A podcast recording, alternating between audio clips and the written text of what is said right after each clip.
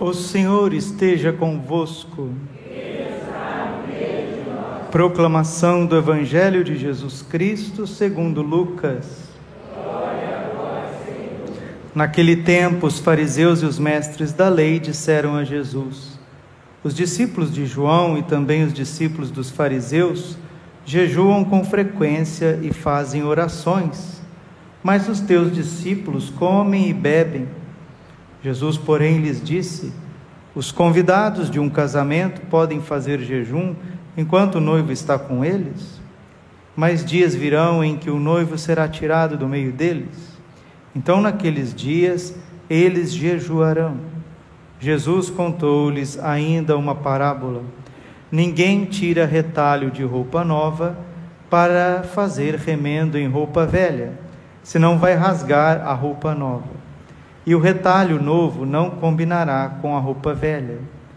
Ninguém coloca vinho novo em odres velhos, porque senão o vinho novo arrebenta os odres velhos e se derrama, e os odres se perdem. Vinho novo deve ser colocado em odres novos. E ninguém, depois de beber vinho velho, deseja vinho novo, porque diz: o velho é melhor. Palavra da salvação. Ave Maria, cheia de graça, o Senhor é convosco. Bendita sois vós entre as mulheres, e bendito é o fruto do vosso ventre, Jesus. Santa Maria, Mãe de Deus, rogai por nós, pecadores, agora e na hora de nossa morte. Vinde, Espírito Santo, vinde por meio da poderosa intercessão do Imaculado Coração de Maria vossa amadíssima esposa. Podemos sentar um pouquinho. Jesus, manso e humilde de coração.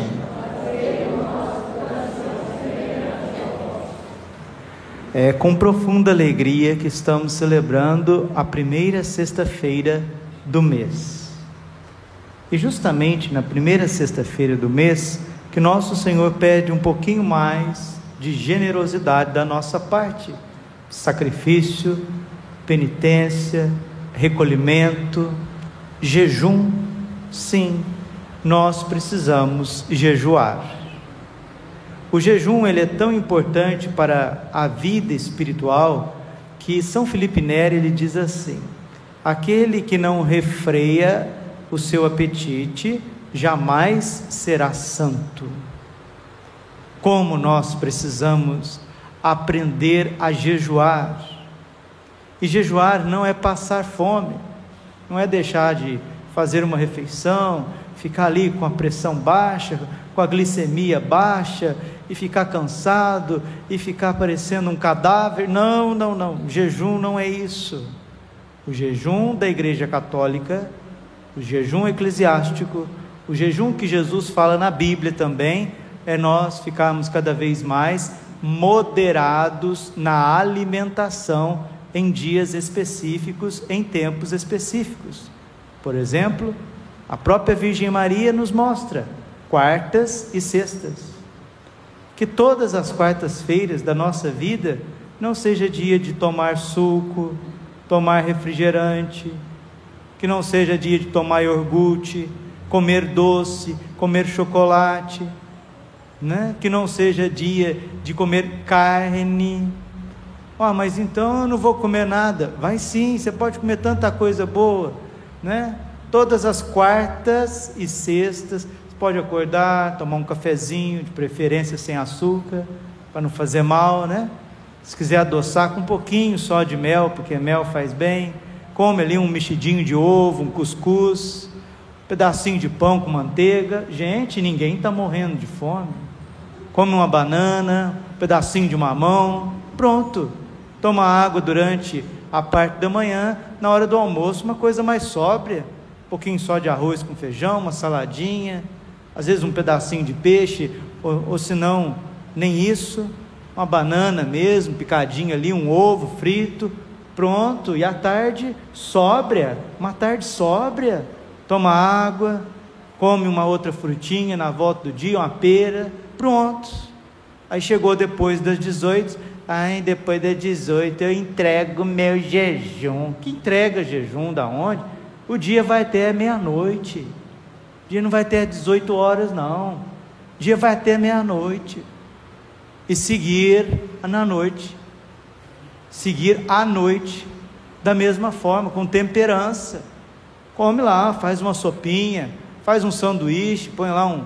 Pronto, ninguém está morrendo de fome, fez todas as refeições: café da manhã, almoço, comeu uma fruta no volta do dia e jantou normalmente. Pronto, no outro dia é sábado.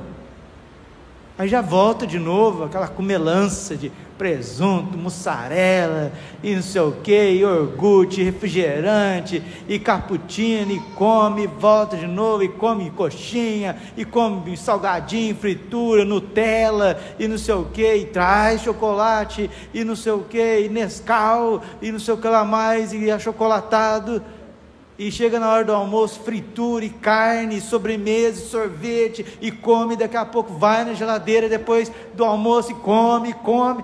Meu Deus do céu, que, que é isso? Por isso que a gente não vê pessoas espirituais, porque a, a comida, o modo da gente comer e o modo da gente falar mostra a nossa vida espiritual. Diga com o Padre, e nós estamos repetindo com São Felipe Neri: quem não refreia sua boca, jamais será santo. Porque não existe nada melhor para colocar a gente no nosso lugar do que o jejum. O jejum ordena tudo dentro de nós. E aqui vocês podem ficar tranquilos, viu? Aqueles são mais cheinhos, são mais gordinhos, pode ficar tranquilo, porque o que tem de magérrimo, guloso, não é brincadeira. Porque o comer errado é um vício. A pessoa tem vício em comer, principalmente doce, principalmente coisas apetitosas, salgadinhos. A pessoa tem que ficar beliscando várias vezes. Isso é um retrocesso na vida espiritual muito grande. Então, queridos, Santo Agostinho dizia que nós precisamos tomar os alimentos como remédio. Tomar os alimentos como remédio isso aqui vai me fazer bem? Quais são as propriedades aqui desse remédio? Vou fazer uma visita agora na casa de um, uma família boliviana, me deram lá um, uma semente que, que eles comem na Bolívia lá, nunca vi aquilo, né? Sequinho, né? Aí tirei a casca, parece uma espécie de amendoim, tirei aquela casca, comi um pouquinho, tomei água, tinha açúcar. Ah, o senhor quer açúcar? Não, não quero não. Querer eu quero, né? Quero, mas não vou tomar, né? Então é isso que o Senhor está dizendo. Quando o noivo for tirado, nós vamos precisar jejuar. Não sei se vocês estão acompanhando. A Europa está prestes a entrar num grande conflito bélico. Sabe o que, que é isso, né? Aquela palavra que começa com G, depois vem U, vem E, depois vem R, depois vem R, depois vem A. E vai estourar para todos os lados. Sabe por quê? Porque eles não jejuam, porque eles não rezam. É assim. Sabe como que a Europa chegou na situação que ela chegou? Ela começou assim, ó. Não precisa rezar mais. Para que rezar o texto todos os dias?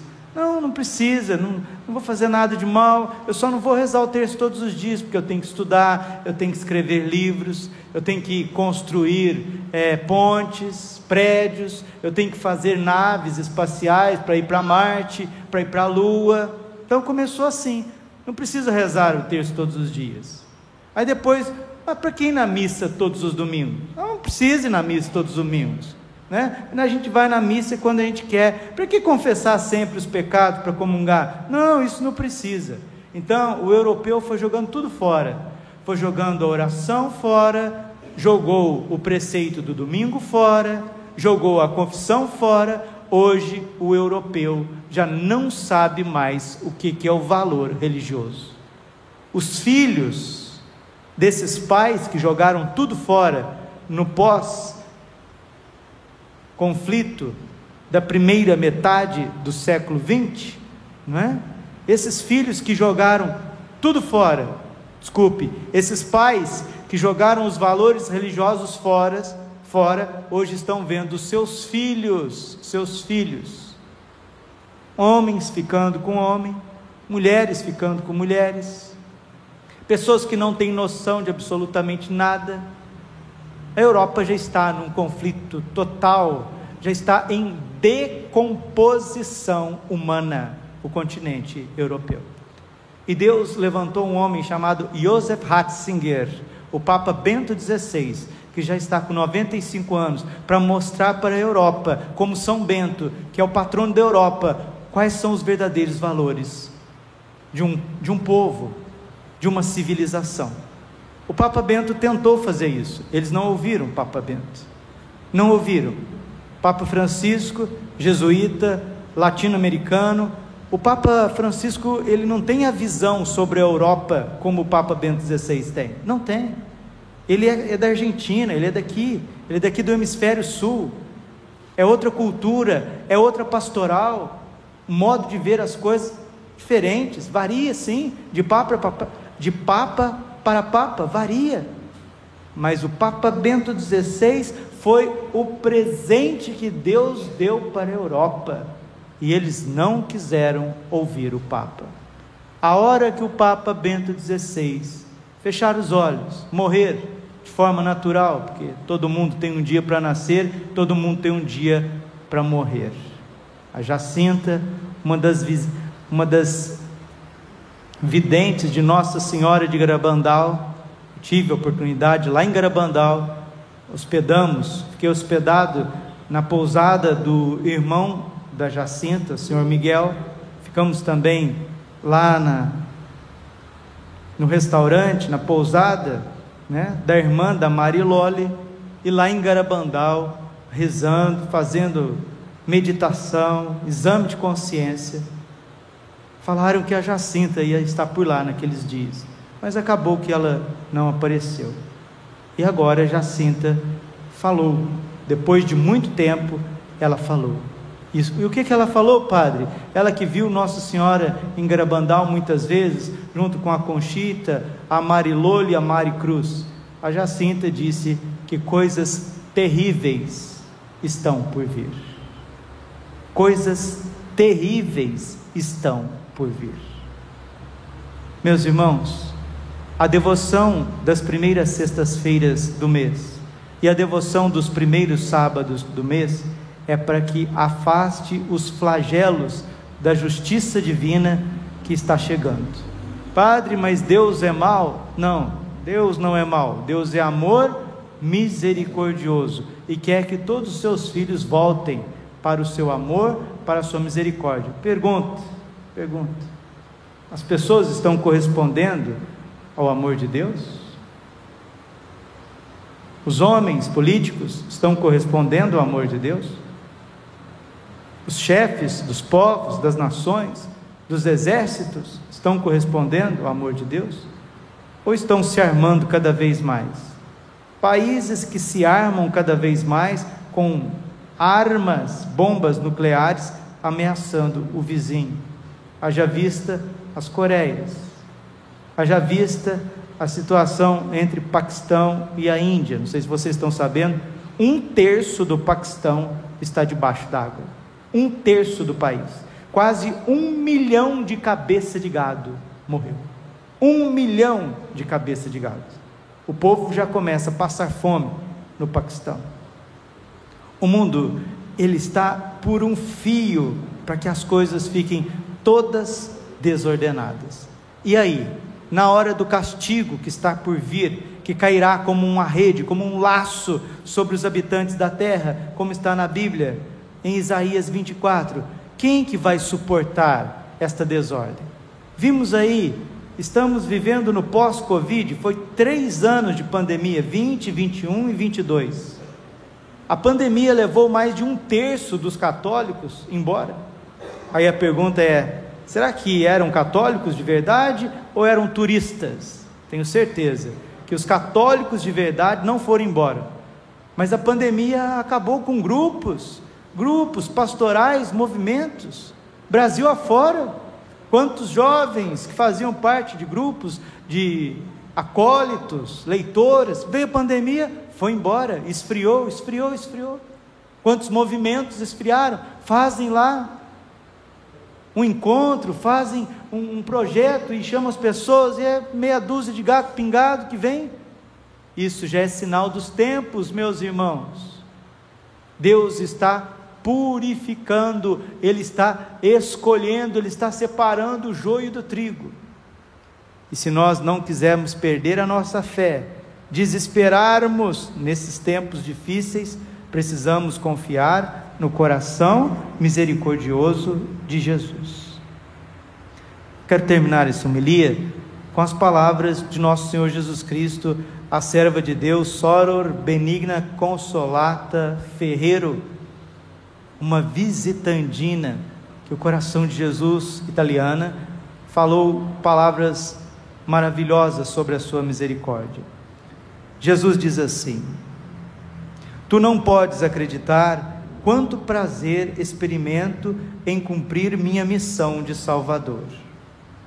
Quando uma alma se arrepende de suas faltas e as deplora com todo o seu coração, crês tu que eu seja tão implacável que eu não receba de volta?